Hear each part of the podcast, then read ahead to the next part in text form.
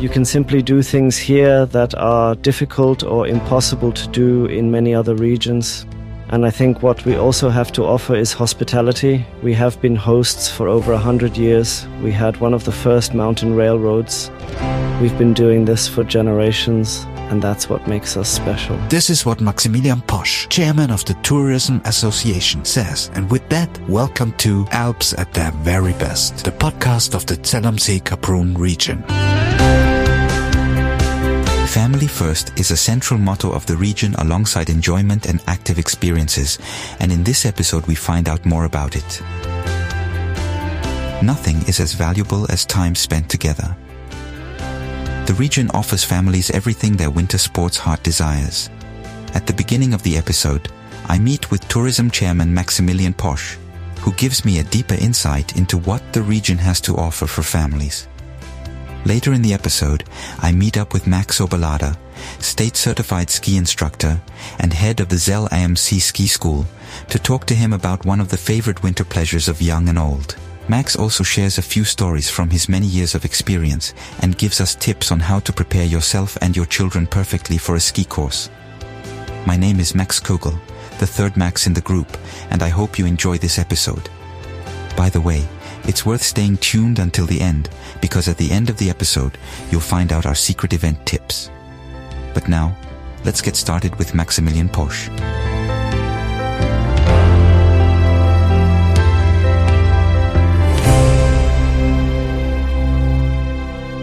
Hello, Max. Yes, hello, how are you? Um, the region boasts many ski superlatives. A very early start to the season, 408 kilometers of slopes, numerous fun parks, and yet the region's motto is family first. What does that mean for you? The Schmittenhöhebahn in Zell in particular is an incredibly great family mountain with lots of slopes, where children can let off steam and where you can really learn to ski from scratch. Um, we simply have a unique region, and here you can do everything from ice skating to cross country skiing, but I'd say you have to see it for yourself. So I have read in preparation that there is the Schmitten, the family and local mountain of Zell am See, but there's also the Maisiflitzer, with lots of adventure worlds and snow parks. Yes, the Maisiflitzer. I have two small children myself. It's worth a visit at any time of year. It's actually a bit like a roller coaster, but more like a summer toboggan run that works all year round. Even in winter? Even in winter, yes. Oh, wow. Uh, in my encounters with the Schmitten, I've always come across a certain Schmidolin. Who is that Schmidolin? Schmidolin is the mascot of the Schmittenhöhebahn. Um, he often drives around the mountain during the season and hands out sweets. Schmidolin greets the children at every major event where children are present. Then in summer there is the Schmidolin's baptism of fire. So our Schmiedolin awaits the many children all year round in Zell am See Kaprun. Now we have said that there are numerous snow parks and adventure worlds for youngsters, and I have also read that there are XXL fun slopes. Now you have to explain to me, as a non-trick skier, what is a fun slope? Um, on the Schmittenhöhe, um, they tend to be groomed slopes with obstacles for different ages. And um, there are slopes for the little ones and also for younger adults. On the Kitzsteinhorn, there are real half pipes and larger fun parks where adults feel very comfortable if they enjoy it. If you also have a little bit of courage, I guess. yes, exactly. In the introduction, I casually mentioned that there are 408 kilometers of slopes here, which is quite a lot. But it doesn't mean that you have to buy a ticket for every ski area. You have the Ski Alpin card in the region. Can you tell me a bit about it? The Ski Alpin card is actually a combination of several ski areas. There's the Saalbach Hinterglemm Ski Circus, Leogang Fieberbrunn, the Schmittenhöhe Lift, and the Kitzsteinhorn and you can actually ski from the start of the season, the beginning of November, end of October, depending on when the glacier opens until the end of April. And all this combined with this incredible offer, which the Schmittenhöhe and the ski circus have in common, is something quite unique in Austria. You already said that you have children, and I have children myself, so I can say you always want to offer the children a bit of an experience, especially in our region in Salzburg, to show them all the mountains. The problem is usually that it's difficult to persuade the children to climb up as high as possible to really enjoy it. And Zell am See Kaprun has something very special to offer for it, namely a viewing platform called Top of Salzburg, which is at over 3000 meters and you don't have to walk there. Exactly, yes. So if you've ever been to the Kitzsteinhorn, it's a really beautiful viewing platform. There's a small tunnel. When you're standing on two viewing platforms, it's simply a wonderful view of the mountains and the glacier world. There is also a cinema with a few image films, which is really unique and definitely worth a visit. And it's also the highest point you can easily reach in the province of Salzburg.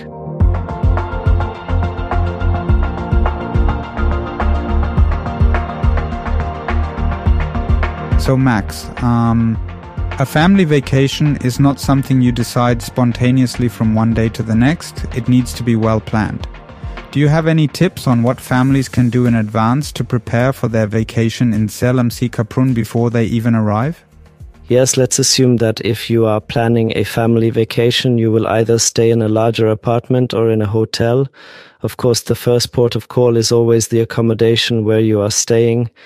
And then there is now the Zell am See Kaprun app. The See Kaprun app contains all the information about the cable cars, all the information about the region, opening times of the lifts, which attractions are available and which are currently open. If I remember correctly, there is also the option to save things for later so that you don't forget that you actually have plans for this week. So, in other words, you can of course do this at home long before your vacation starts. Download the app, get smart, and prepare. Exactly. How important is family to you? What does it mean to you personally? Um, well, I have two small children, both eight years old, two girls. Today they have a dance class. Um, yesterday they played ice hockey, and at the weekend, well, we're going skiing again. So for me, it's just part of life in the region, and I couldn't imagine life without my children. Max, what would you say sets the region apart from other tourist regions? What makes it so special for you or for the guests? Well, it's the landscape that makes us unique. We have the glacier, we have the mountain, the Schmittenhöhe, and then we have the lake. In summer and also in winter, especially in winter, you always forget that because how many ski resorts are there where a lake is waiting at the end of the ski slope, so to say? And for the very brave, there is also ice swimming. You can simply do things here that are difficult or impossible to do in many other regions. And I think what we also have to offer is hospitality. We have been hosts for over a hundred years. We had one of the first mountain railroads. We've been doing this for generations, and that's what makes us special.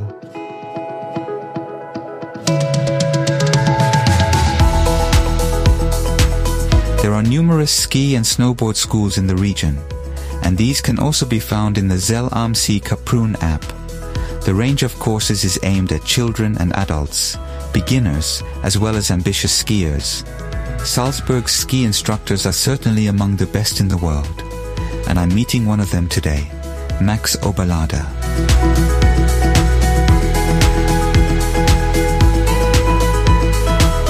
I have heard that you are a very, very experienced ski instructor and have already had a lot of teaching hours. As a first question, can anyone learn to ski and should everyone learn to ski with an instructor? So, in principle, I think you have to say that skiing inspires many, many people.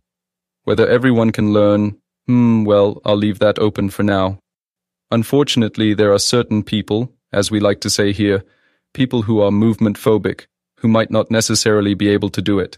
Um, and the second question is, if someone wants to start skiing, yes, if so, definitely with an instructor. Imagine, it's like learning to drive a car. You don't just get in and try it once. And that's why we have a ski school and ski instructors who are trained to teach our guests as well as possible, with naturally good advice and specialist knowledge, so to say. Is there a difference in the way of teaching whether young people or adults come to you in your course? In principle, you have to say that there is a bit of a difference in the teaching methodology. Of course, children learn differently to adults. Children have to, want to, should learn in a playful way. And with children, the fun factor is primarily in the foreground.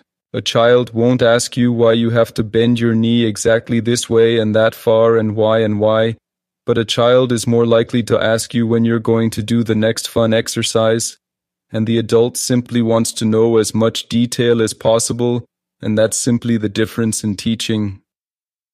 As I'm a father of two daughters myself, I can say starting to ski wasn't always easy, especially when you try to teach them yourselves. What advice would you give parents on how to get their children to learn to ski? Or what can parents prepare before they send their children to you?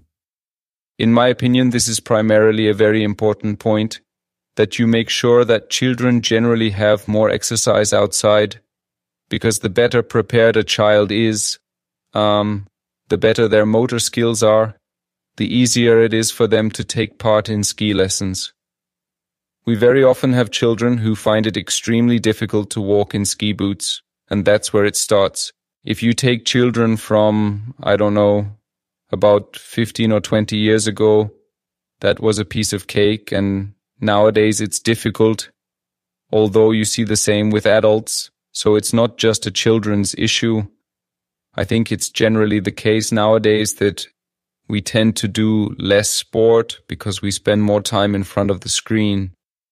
This means that it makes sense to do a bit of preparation at home before you start your first ski course maybe with exercises and trying out the equipment.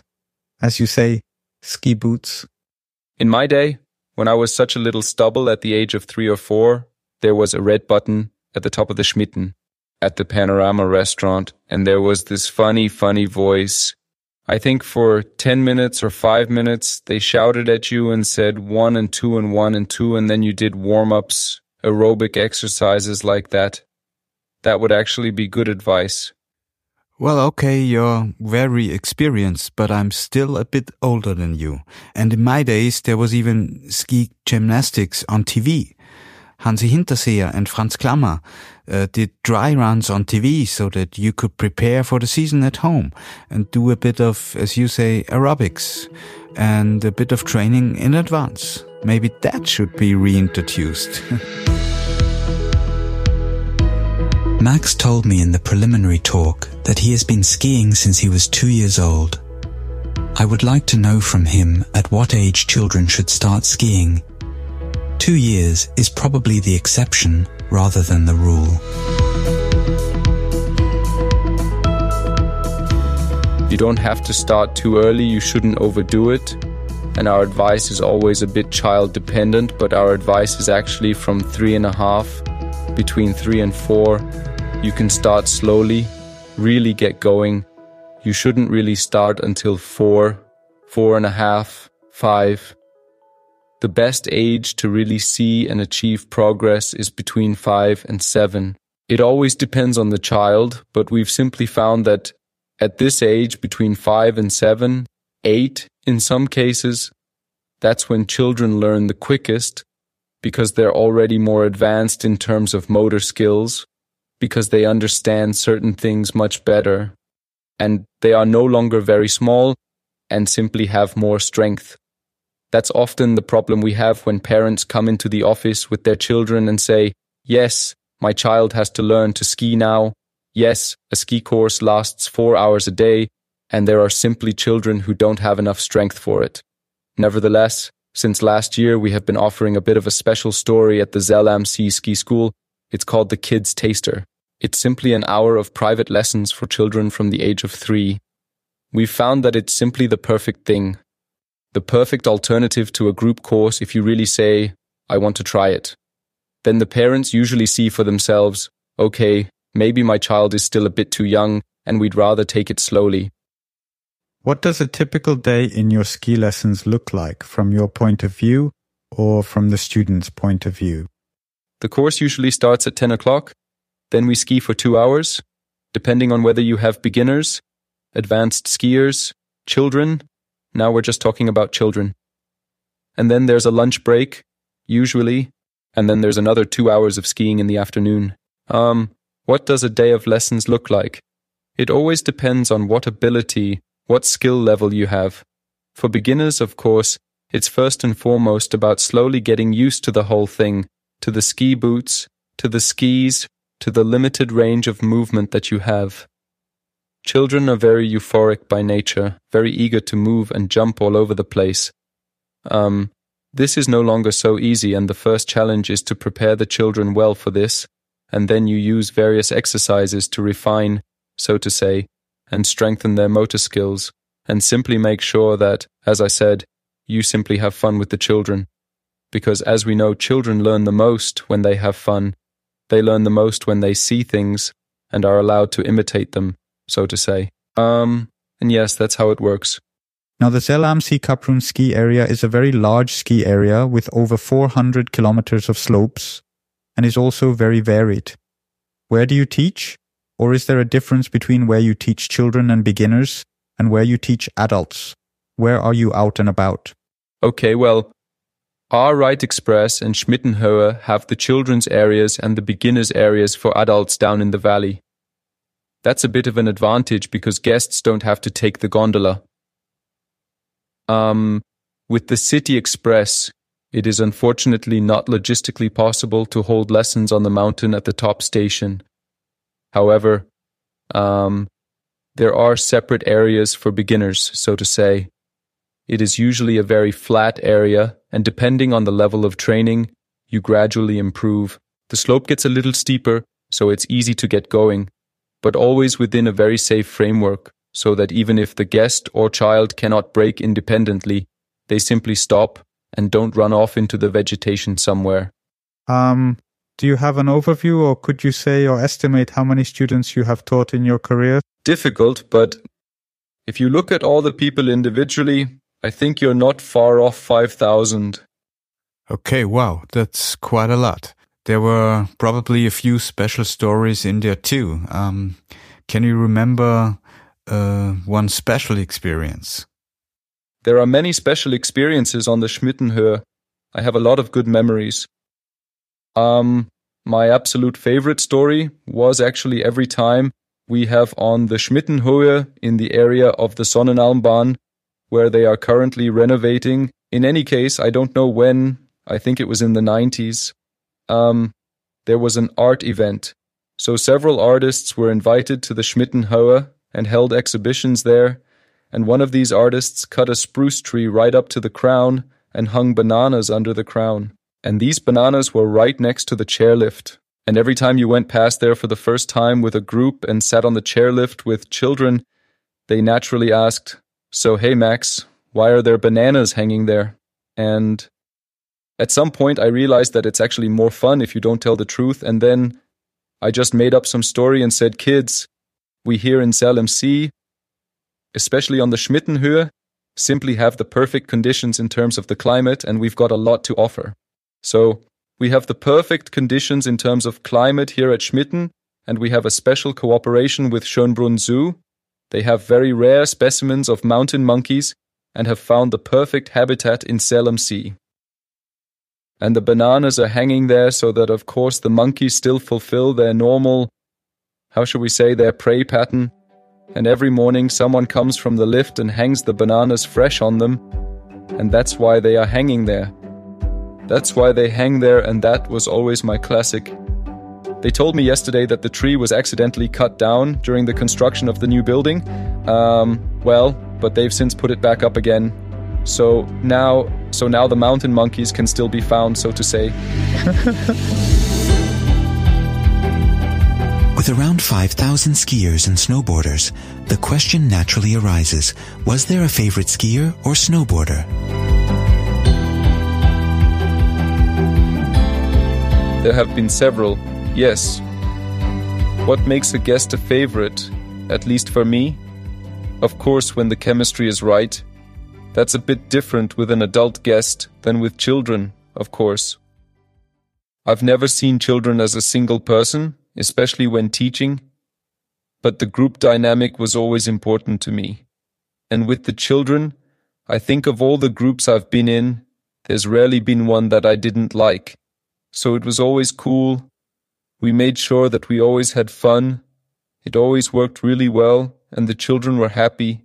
With the adults, as I said, it depends on the chemistry. Either it works or it doesn't. And I actually had a group once where I still have regular contact with them. And you exchange ideas, you talk on the phone, you meet up. And yes, so it's true that friendships can also develop through this job. In other words, is it also something that motivates and drives you again and again? Because you actually always do the same thing. It's always new for the student because they're doing it for the first time, but you're almost always doing the same thing. But is that what drives you? That you always meet new people? Or why do you like doing it so much? I think everyone who has ever been skiing, especially if they've had a good day, wishes they were a ski instructor themselves, because almost nobody can work in an office like this except us. That means, of course, being outside, being in the mountains, the fresh air, nature. I think that's the motivation for almost every ski instructor or anyone who works in the outdoor sector. And then, of course, the personal component with the guest, with the guests. And you have to think of it this way. As ski instructors or service providers in this case, we are the people who can give the guest a great vacation or not. And we often see that if people have simply had a good time at the ski school, then they have also had a good ski vacation.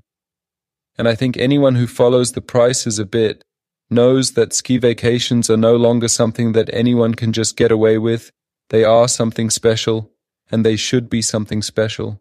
And that's why, at least for us at the ski school, especially for me, the credo is that we simply do a good job. Because, as I said, we make a significant contribution to whether the guest's vacation is good or not. So, Max, you said earlier that it is, of course, a great success when you can see your pupils progress step by step. What is the number one exercise for children that you like to do the most, where you see the quickest success, so to say? Well, now, of course, I could unpack the absolute ski instructor classic. It's called the aeroplane. Arms to the side and then fly like a plane. Yes, that's a standard exercise. It's quite funny. The children understand what it's all about because the challenge is, of course, that you keep training these coordination skills while skiing. My absolute highlight or my favorite is, even if it's more for advanced children, but everyone knows this song YMCA, and there's also a body movement or an arm movement. And it's actually the coolest exercise for children and adults alike when you're standing at the bottom as a ski instructor. The children ski towards you one by one, and you do this arm movement, this YMCA, and the children have to do it as they ski down. It's great if they are, let's say, making a short turn or are close to making a short turn, so that they simply have a bit of a challenge and don't just concentrate on skiing. That's what has actually worked really well in skiing, especially in the learning phase, that you get people away a bit from saying, hey, it's all about skiing and you have to follow this exact sequence of movements it's good at the beginning if you do this so that they internalize it, but at some point there should come a moment when they can do it automatically and where you actually say, okay, now let's try something else. Concentrate on something completely different and ski anyway. And most people are then totally amazed that it actually works really well. Usually even better than when they are totally fixated on these movements. Oh yeah, and by the way, you also teach the children a bit of 70s disco pop culture. As I said, we're not just ski instructors, we're also entertainers.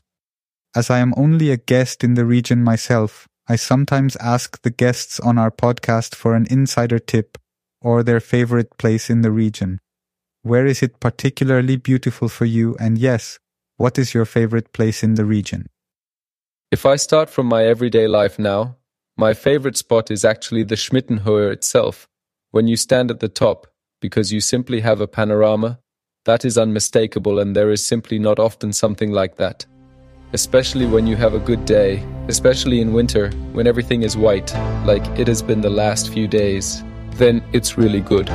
Max, thank you very much for talking to us. Thank you.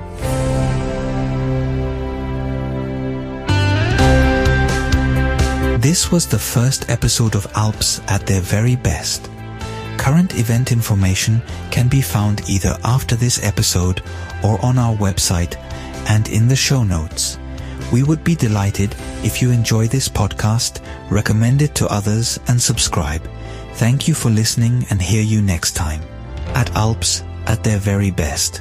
This podcast was recorded in German language and then transformed to English with the help of artificial intelligence. And now, as promised, the event tips for families. You can take part in many activities free of charge. You can register via our website and find all the information there. Especially handy is that you can set the period of your trip and then find all the activities in this period. Every Thursday from 10 o'clock there's a guided family snow hike. Together with our guide, you will hike through the forest and learn lots of useful information about snow, wildlife and rules of conduct in the mountains. Participation is free of charge. The meeting point is the Kaprun Tourist Office. The Kitzsteinhorn Explorer Tour starts every Tuesday at 9 o'clock at the Kaprun Center, Maiskogelbahn Valley Station. With a ranger from the Hohe Tauern National Park, cable cars take you from 768 to 3029 meters above sea level to Salzburg's highest sightseeing attraction, Top of Salzburg. The trail offers exciting stories and fascinating insights into the flora and fauna of the Kitzsteinhorn. Another unique highlight is the ride on the 3K Connection, one of the world's most modern and energy efficient cable cars. Special Explorer cabins provide an uninterrupted panoramic view of the spectacular high alpine winter landscape. The National Park Gallery tour starts every Tuesday at 1 p.m. on the top of Salzburg Panorama platform. Dress warmly for this tour, as a ranger from the Hohe Tauern National Park guides nature enthusiasts through the Kitzsteinhorn. In the 360 meter long information tunnel, there are all sorts of interesting facts about the nature in the Hohe Tauern to learn and discover. Participation is free of charge. Adults and children alike try their luck at the ice stock shooting in the old Pinzgau tradition, shooting the ice stock as close as possible to the target, the Dosen. Of course, there are a few training shots and tips beforehand. Immediately afterwards, we start the competition. Who will go home as the winner? Every Tuesday, starting at 6.30. Meeting point at the fire station in Kaprun.